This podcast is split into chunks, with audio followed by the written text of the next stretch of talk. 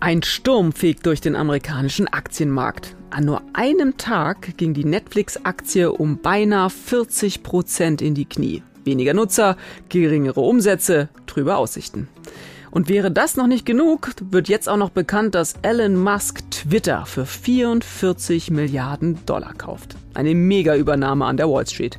Was da gerade los ist und was Anleger dazu jetzt wissen müssen, das besprechen wir gleich mit dem Kapitalmarktexperten Andreas Lipko von der Comdirect. Und damit herzlich willkommen zu einer neuen Folge des FAZ-Podcasts Finanzen und Immobilien. Mein Name ist Inken Schönauer. Und ich bin Antonia Mannweiler. Schön, dass Sie heute dabei sind an diesem Dienstag, den 26. April. Antonia, wir beschäftigen uns heute ja nicht das erste Mal mit dem amerikanischen Aktienmarkt. Haben wir häufiger schon immer wieder mal gemacht, je nachdem, was da so los ist.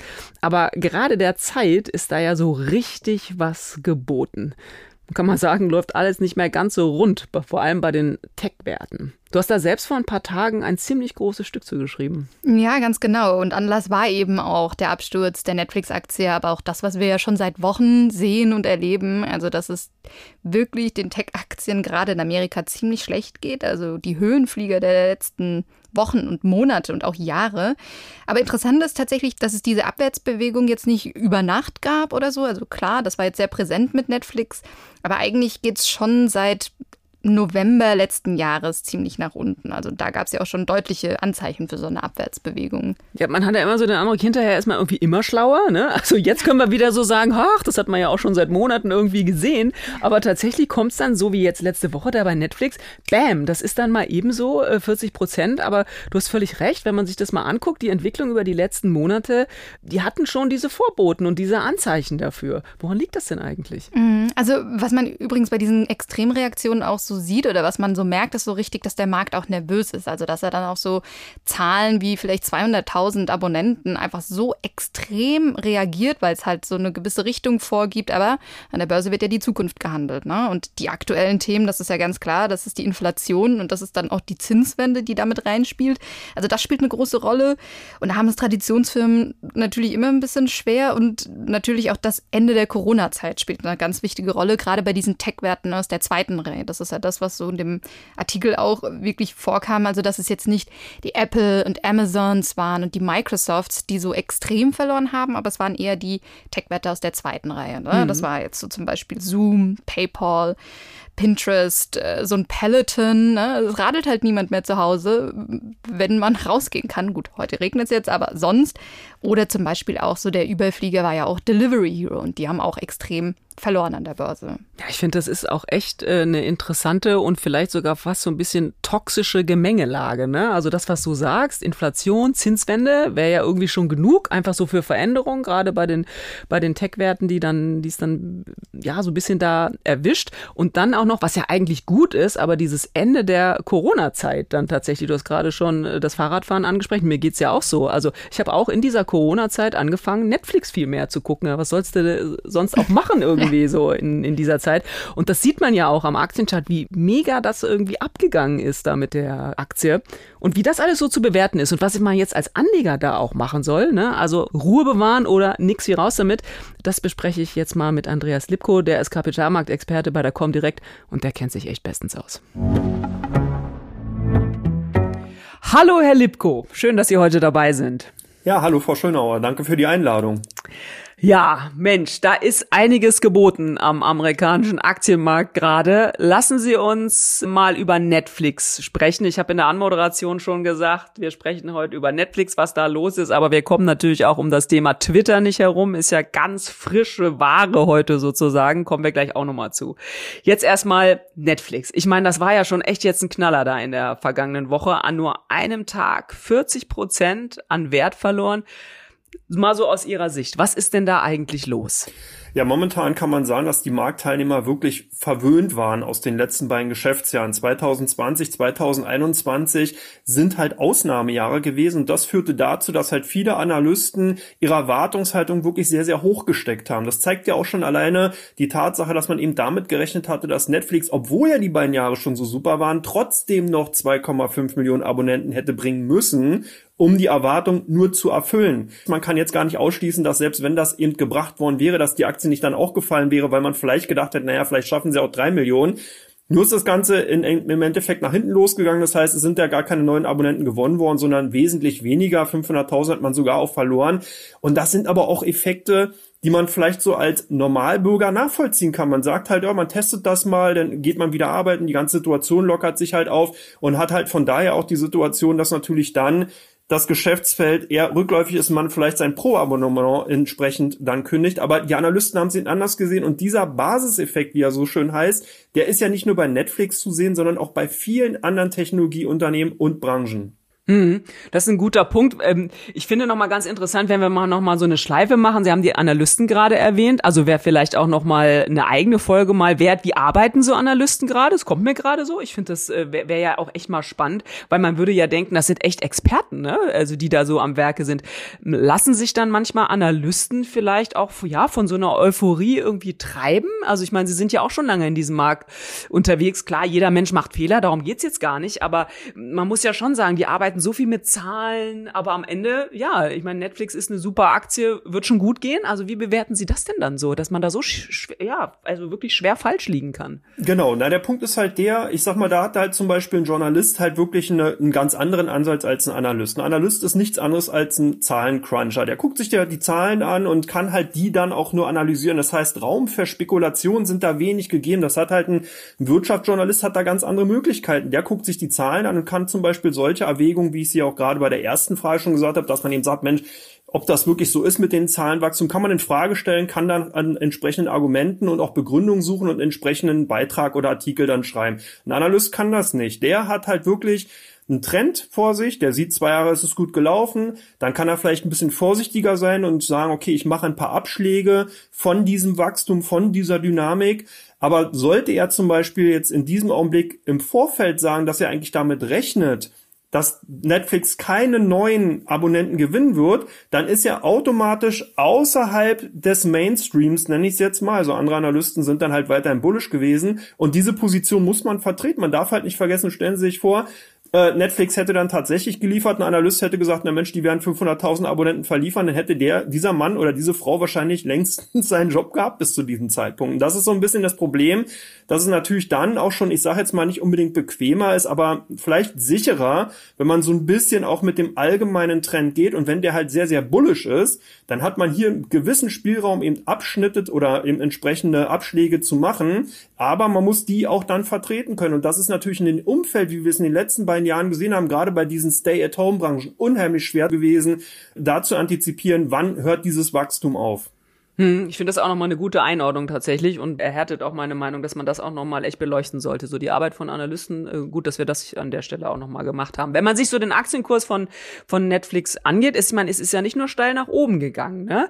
Also, ja, hätte man nicht vielleicht doch auch schon, auch als Anleger so ein bisschen senken können, ah, Mensch, das wird jetzt langsam knorzig, lass uns lieber rausgehen. Also, wie bewerten Sie so die Aktienkursbewegung in den vergangenen Wochen und Monaten? Ja, das ist eine schöne Frage, weil mich hat's ja im Endeffekt genauso betroffen. Als die Aktien so stark in 2020 angestiegen sind, da dachte ich eigentlich auch schon wirklich, dass es ja jetzt eigentlich schon das Dach ist. Also wie weit soll das Ganze noch gehen? Man hat diesen Sonderaspekt gehabt, man hat in Anführungsstrichen diese Sonderkonjunktur gehabt durch eben Covid-19 und dann natürlich auch diese ganzen neuen Kunden. Und ich hätte mir auch nicht vorstellen können, dass sich das ganze Wachstum tatsächlich in 2020 mit dieser Dynamik dann noch fortpflanzen würde. Und genau das ist ja das Problem gewesen. Man ist dann sozusagen in einer Situation gewesen, wo man gar nicht abschätzen konnte, okay, man hat sich ein, zwei Mal geirrt, aber irgendwann muss man ja auch seine Meinung ändern. Man will ja nicht wie Homer Simpson agieren. Und von daher ist man dann halt so ein bisschen gezwungen, natürlich schon dann auch zu sagen, okay, ich stehe vielleicht an der Seitenlinie, bleib aber ein bisschen optimistisch, weil weil das scheint ja zu funktionieren und dann kann man eben nicht antizipieren und sagen, so jetzt ist aber Schluss. Also das ist halt der Punkt, das zeigt auch der Aktienchart sehr schön, dass man immer wieder diese Zwischenkorrekturen hatten, die genau das ausdrücken, dass halt viele gedacht haben, so jetzt ist, aber Schluss und es war aber nicht der Fall und demzufolge sind die Aktien so volatil gewesen. Ach, wir kommen leider immer wieder zu dem Punkt, dass man sagen muss, Timing ist halt alles, ne? Wenn man es vorher wüsste, dann das ist ja wirklich zu dumm, dass man ja jetzt auch wieder nicht weiß, soll man jetzt lieber rausgehen oder äh, kriegen sie dann nochmal die Kurve? Denn an der Stelle, das finde ich immer ganz interessant, Sie haben das eben auch schon angedeutet, sagen ja auch alle anderen, das Wachstum solcher Unternehmen, auch von Netflix, ist einfach begrenzt. Also jetzt ist, ist jetzt auch bisschen Corona vorbei und es haben jetzt auch viele schon so ein, so ein äh, Netflix-Abo. Aber ich denke dann so oft, ja, schon, aber die Welt ist doch auch groß. Also jetzt kann man sagen, gut, in Deutschland äh, ist das so und wahrscheinlich auch in Europa. Es gibt auch eine ganze Menge Amerikaner, die das haben, aber selbst in Amerika ist das ja jetzt noch nicht bei allen irgendwie angekommen. Und wenn man dann auch noch mal so guckt, ja, ich weiß nicht, Afrika, Asien, alles Riesenländer. Also da kann mir doch keiner erzählen, dass es da nicht noch Wachstumspotenzial für so ein Unternehmen gibt. Ja, für ein Unternehmen ist die Situation dahingehend ein bisschen anders zu sehen als für die Branche. Für die Branche kann ich das komplett unterschreiben. Ich glaube auch, dass diese ganze Streaming-Bereich, Streaming-Sektor unheimlich interessant bleiben wird. Wir werden auch einen Paradigmenwechsel sehen. Das merkt man ja selber. Kinopremieren mittlerweile über Streaming möglich. Das heißt, diese ganzen Faktoren sind nicht mehr so wie früher, dass erst die Kinos sozusagen mit den Premieren kommen und danach dann sozusagen DVDs, Videos gibt's ja eh nicht mehr, aber dann in Streaming, sondern momentan haben wir wirklich einen Gleichlauf. Das heißt, Filmpremieren laufen wirklich über die Streaming-Kanäle und genau da ist auch so ein bisschen der Punkt, dass natürlich dann viel äh, Unternehmen auf einmal Begehrlichkeiten bekommen haben. Apple, Roku, Walt Disney, alles große Unternehmen, die genau in den gleichen Sektor natürlich auch mit Fuß fassen und entsprechend dann Netflix als Branchenprimus oder als First Mover, wenn man so will, das Leben schwer machen. Das hat man oftmals in Technologiebranchen, dass natürlich, wenn was funktioniert, ganz, ganz viele Copycats, also Kopierer im Endeffekt dann kommen und sagen, hey, das Geschäftsmodell nehmen wir auf, wir sind groß genug, wir haben genug Geld, wir kopieren das und das ist so ein bisschen das Problem. Netflix hat da ein Standalone-Merkmal,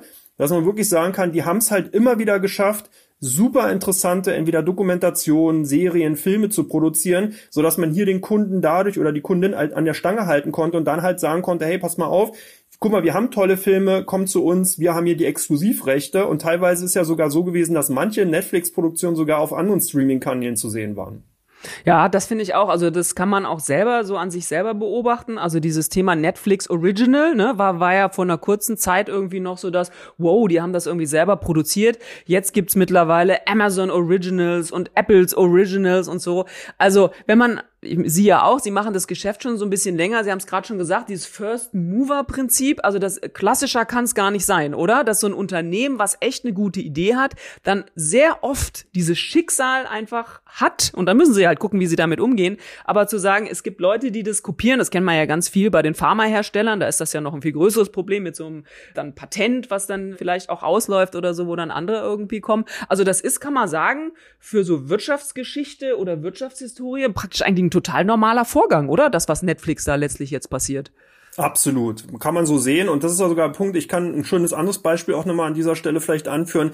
Wenn man an Nokia zurückdenkt. Nokia war der erste Hersteller von Handys, also damals hießen ja noch Handys, jetzt heißen es Smartphones. Und genau diese Evolution hat Nokia verpasst. Die haben ihm Handys hergestellt und keine Smartphones. Und dann kam Apple, hat Smartphones hergestellt und Nokia ist Geschichte im Endeffekt. Und das ist genau der Punkt, der oftmals in Technologien oder in Technologiebranchen oder Sektoren eben stattfindet, dass eben eine Innovation auf einmal die, die vorherige Ausgangstechnologie einfach überrollt. Und das ist auch bei Geschäftsmodellen so. Gucken Sie sich den Onlinehandel an. Der hat sich massiv geändert und nur die Großen, die viel Geld haben, die entsprechend Marktpräsenz haben, weil so funktioniert der Mensch ja auch nur mal. Das heißt, wir schauen dort natürlich nach, wo wir irgendwie das Produkt am günstigsten kriegen oder so lange genervt werden, Jahren, bis wir dann im Endeffekt das Produkt endlich bei diesem Marktplatz kaufen. Das heißt, da steckt natürlich Marketinggeld hinter und äh, demzufolge so ist es auch im Streaming. Das heißt natürlich hier auf der einen Seite der Bedarf, der eben geweckt wird, dadurch, dass man eben tolle Formate entsprechend äh, produziert, als auch natürlich die Marktpräsenz, dadurch, dass man eben sagt, hey, du kannst bei uns zum Beispiel, was ich, vergünstigt schauen, kostenlos gucken, wir haben tolle Filme, eine große Bibliothek. Das ist ja auch der Vorteil, den zum Beispiel Walt Disney hat. Mhm.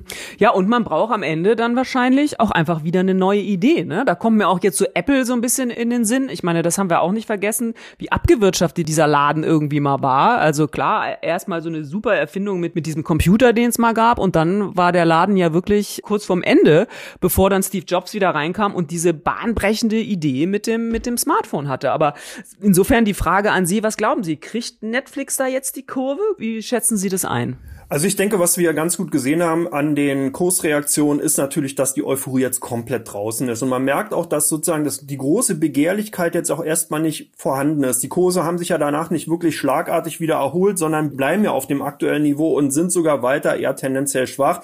Das bedeutet, dass man einfach sieht, dass viele Investoren sagen, die Story, die Messen sind so weit gesungen. Jetzt muss man eben sehen, was passiert. Natürlich hoffen wir alle nicht, dass wieder eine irgendeine Pandemie kommt, so dass wir eben dann alle im Homeoffice sind, sondern es ist natürlich jetzt an dem Unternehmen an zwei Stellschrauben zu drehen. Zum einen weiterhin natürlich tolle Formate zu produzieren, dass man hier weiterhin den Abstand zur Konkurrenz eben aus- oder aufbauen kann. Das ist der eine ganz, ganz wichtige Punkt. Das heißt, die Filmdatenbank erweitern. Und der zweite Punkt, der wirklich ein riesiges Problem und nicht nur bei Netflix ist, sondern bei den ganzen Streaming-Dienstleistern. Da gab es nochmal in Deutschland ein Unternehmen, das hieß Premiere, war auch börsennotiert. Genau das gleiche Problem. Man hat einen Zugang und dieser Zugang kann aber von ganz, ganz vielen Menschen gleichzeitig genutzt werden. Das bedeutet, einer bezahlt und sechs oder zehn Leute nutzen das. Und dieses Problem ist eben wirklich gerade in der digitalen Welt unheimlich schwer einzudämmen beziehungsweise dem entgegenzukommen. Und das ist ein ganz klares Problem, was Netflix hat. Netflix könnte wesentlich mehr Geld verdienen durch die Geschäftstätigkeit, wird aber momentan genau von diesem Problem einfach übermannt, so ein Stück weit. Und das ist ein Punkt, wo aber gleichzeitig auch Potenzial ist, weil Netflix, wenn dieses Problem gelöst werden könnte, natürlich dann auf einmal zumindest auf der Ertragsseite einen unheimlichen Gewinnhebel hervorbringen könnte. Also von daher ist die Story aus diesen beiden Gesichtspunkten noch intakt.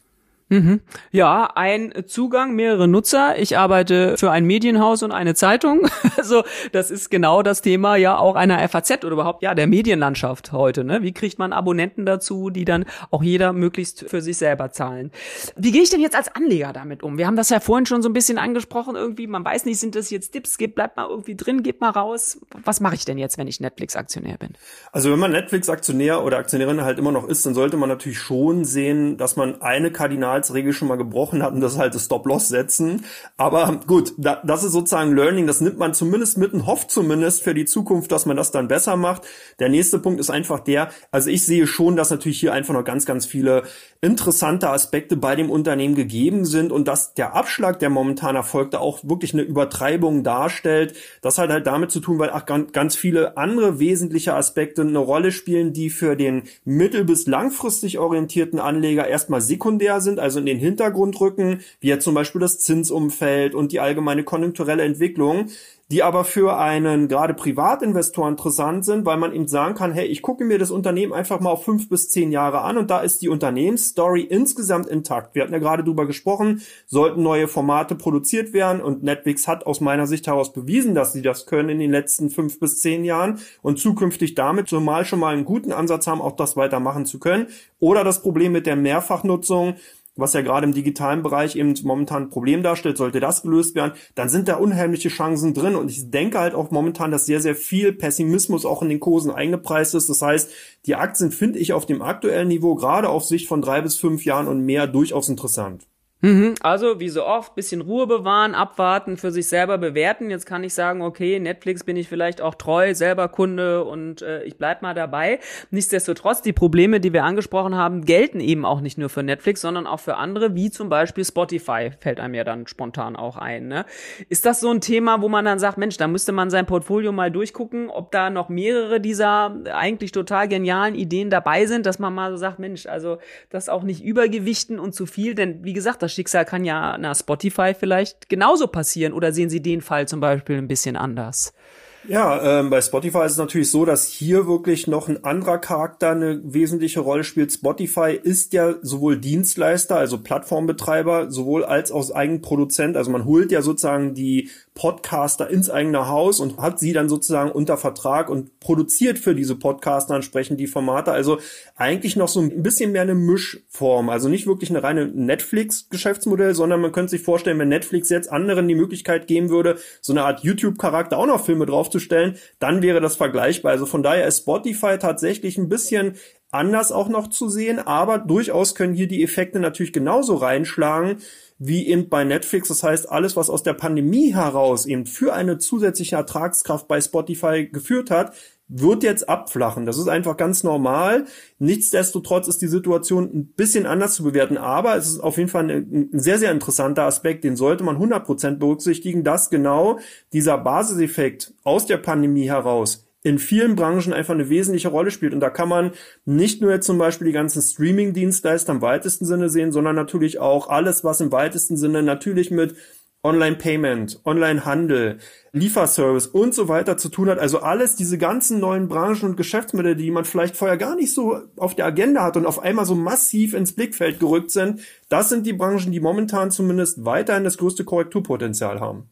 Damit schlagen wir jetzt schon galant eine Brücke vielleicht auch noch mal zu unserem neuen und heißen Thema Twitter. Aber so die Tech-Aktien als Branche haben wir ja jetzt die ganzen letzten Wochen schon gesehen. Hollala, da geht's schwer ab. Sie haben ein paar jetzt schon auch genannt.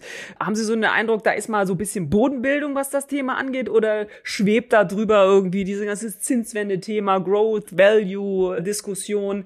Also wie bewerten Sie jetzt dieses Thema Tech-Aktien gerade?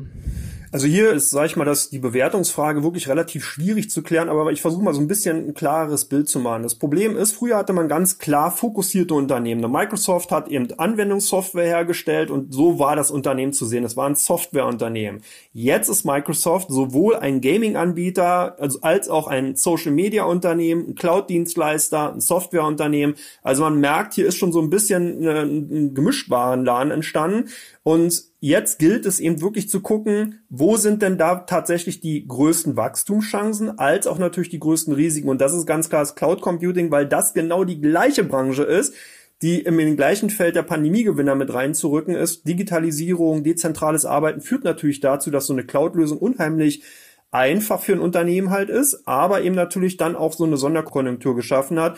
Und das ist so ein bisschen das Problem bei der Bewertungsfrage von diesen großen Unternehmen. Das gleiche gilt im Übrigen auch für eine Amazon, eine Apple. Eine Amazon ist halt zwar offiziell weiterhin ein Online-Retail-Unternehmen, aber eigentlich ist es halt, sag ich mal, ein Unternehmen, was sich jedes Jahr neu erfindet. Also AWS, Amazon Web Service, ist ja nichts anderes als ein Dienstleistungscharakterunternehmen, was sozusagen eben Cloud Computing anbietet, Werbeflächen vermietet, äh, Third Party, also Drittparteiplätze für den Handelsplatz und so weiter. Und damit verdient das Unternehmen Geld. Also wer sozusagen sich einen Online-Handel oder einen Händler kaufen will, Aktien, der ist eigentlich bei einer Amazon komplett falsch aufgehoben. Das ist wirklich ein Innovationsunternehmen, was sich immer wieder neu erfindet, ähnlich wie eine Tesla. Tesla ist kein Autobauer, ja, so wie eine Porsche, eine Volkswagen oder eine General Motors, sondern Tesla ist ein hochinnovatives Unternehmen, was eigentlich immer wieder neue Technologien in den Automotive-Sektor reinbringt und dadurch für einen enormen Druck sorgt. Und das ist ja auch genau der Punkt, was eben für diese hohen Bewertungsstände dann eben Sorge trägt und wo eben Analysten auch, sage ich mal, dann selbst noch ein gutes Gefühl haben, wenn man eben solche augenscheinlichen, in Anführungsstrichen, Überbewertungszustände sieht. Aber da ist eben der Innovationsdruck hinter und genau das gilt momentan für den Tech-Sektor. Das heißt, auf der einen Seite, die Chancen sind durchaus da, das ist, auf, ist ganz richtig. Es kann auch sein, dass selbst eine Apple so eine Art sicherer Hafen oder Fels in der Brandung darstellen könnte, weil die Leute eben unheimlich scharf auf diese iPhones und MacBooks sind und die weiterhin kaufen werden, weil das Unternehmen ein sehr gutes Branding hat und ein sehr gutes Marketing betreibt. Und das kann Apple. Da drin sind die Weltmeister.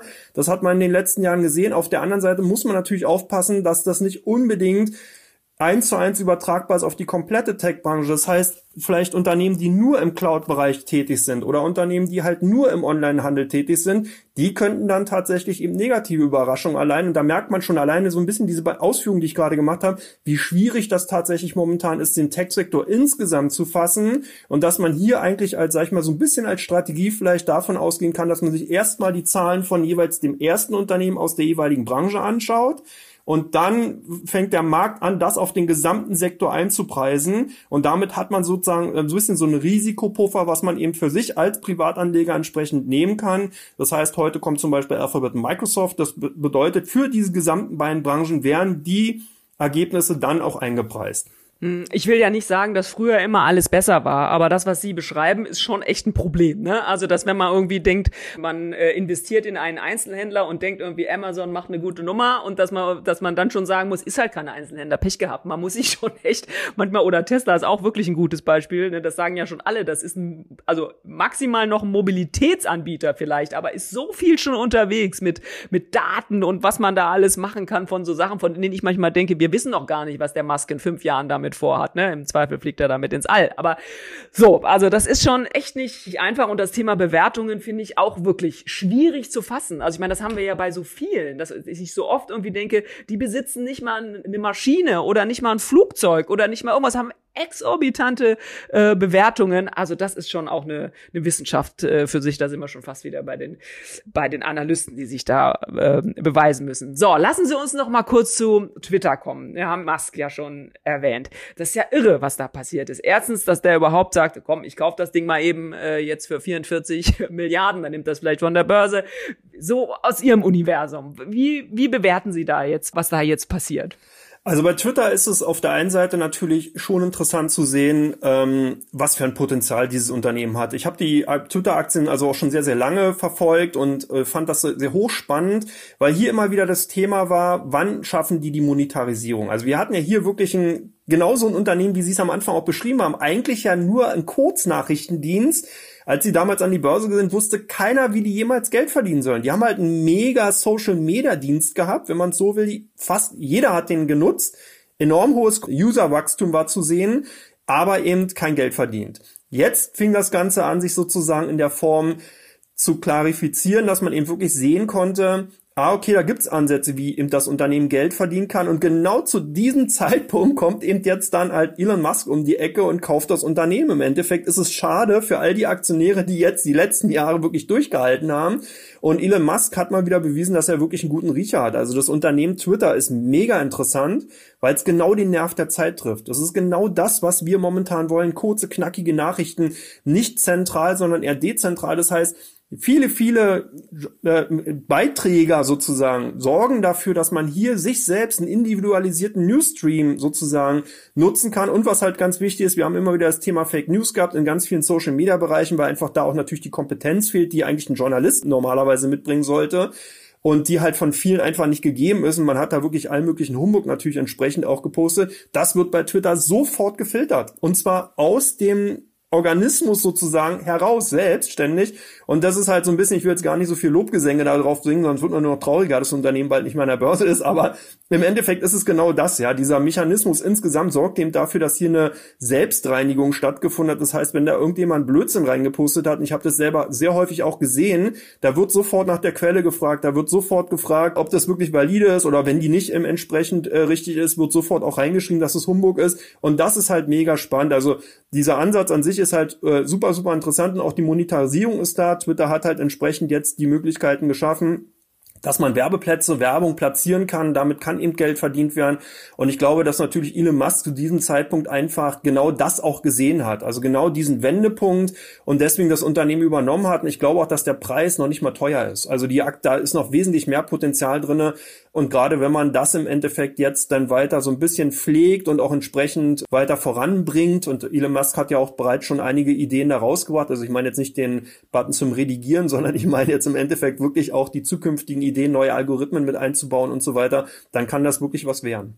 Ja, es ist ja noch nicht aller Tage Abend, Herr Lipko. Elon Musk wollte ja auch Tesla schon mal von der Börse genommen, hat er über, über Twitter angekündigt, da hat er sich doch wieder anders überlegt. Also, wer weiß, vielleicht kann man da ja als Anleger doch nochmal wieder irgendwann dran partizipieren. Ganz herzlichen Dank für Ihre Einschätzung und für diese muntere Runde. Lieben Dank. Ja, ich bedanke mich auch und alles Gute. Bis demnächst.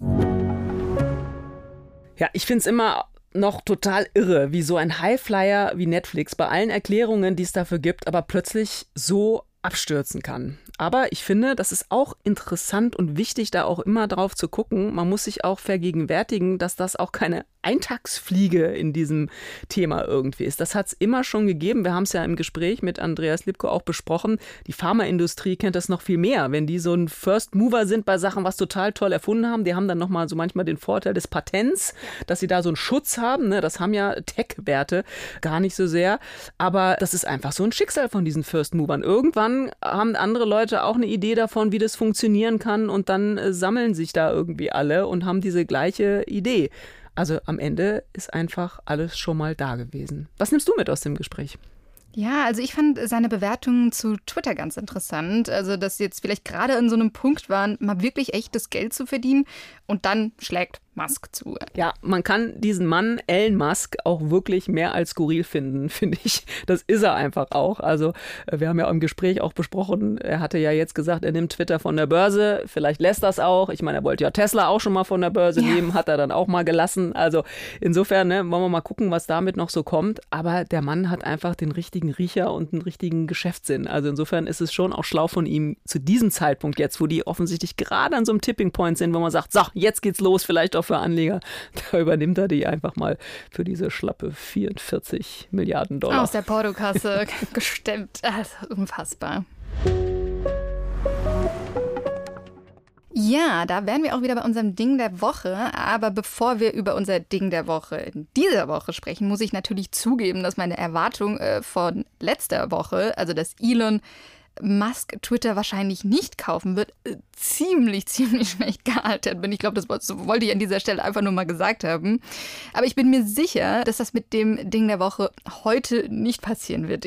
Also hoffentlich. Was hast du denn uns dieses Mal mitgebracht? Das erzähle ich dir gleich, aber ich finde, bei Elon Musk zur Ehrenrettung muss man sagen, haben wir ja eben schon besprochen, der Mann ist echt erratisch unterwegs. Also insofern, ne, also insofern kann man auch immer noch mal sagen, es wäre auch in der nächsten Woche möglicherweise ein Ding der Woche, wenn er einfach sagt, ach komm, ich lasse die Sache mit Twitter Twitter, oh, oder? Oh und, und, dann hast, und dann hast du am Ende wieder recht gehabt. Also okay. insofern, ich würde die Hoffnung dann auch nicht aufgeben. Ich finde, also gegen Twitter ein Ding der Woche zu haben in dieser Woche ist echt immens schwer. Also das ist schon echt schwierig. Deswegen komme ich heute mal mit echt was ganz anderem, nämlich mit der FAZ. Huch, und was gibt es denn da Aufregendes? Ja, es gibt tatsächlich große Aufregung im Haus, denn nach zwei Jahren Pandemie gibt es in der nächsten Woche, nämlich äh, nächste Woche Freitag, endlich wieder den FAZ-Leserkongress.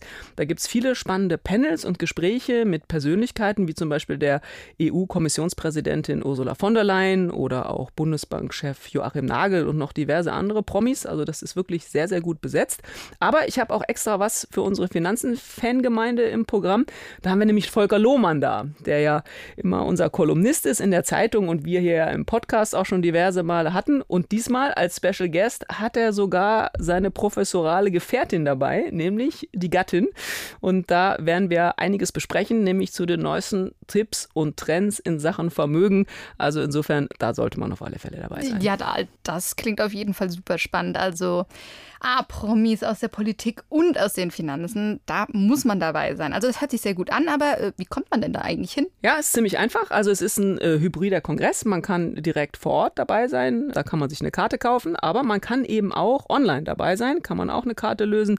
Am besten geht man auf die Internetadresse www.fazkongress.de.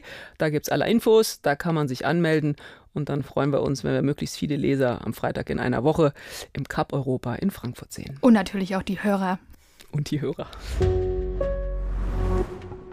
Und das war's auch schon wieder mit unserer dieswöchigen Folge des FAZ-Podcasts Finanzen und Immobilien. Wenn Sie Fragen haben, Themenwünsche oder andere Anregungen, schicken Sie uns eine E-Mail an podcast.faz.de oder schreiben Sie uns auf unseren Social-Media-Kanälen. Wir freuen uns, wenn Sie uns abonnieren und wenn Sie uns weiterempfehlen. Zu finden sind wir überall dort, wo es Podcasts gibt. Und schauen Sie gerne auch mal in unsere LinkedIn-Gruppe. Da gibt es auch immer wieder interessante Posts. Und natürlich denken Sie an den Leserkongress. Tschüss, bis nächste Woche. Alles Gute und machen Sie etwas aus Ihrem Geld.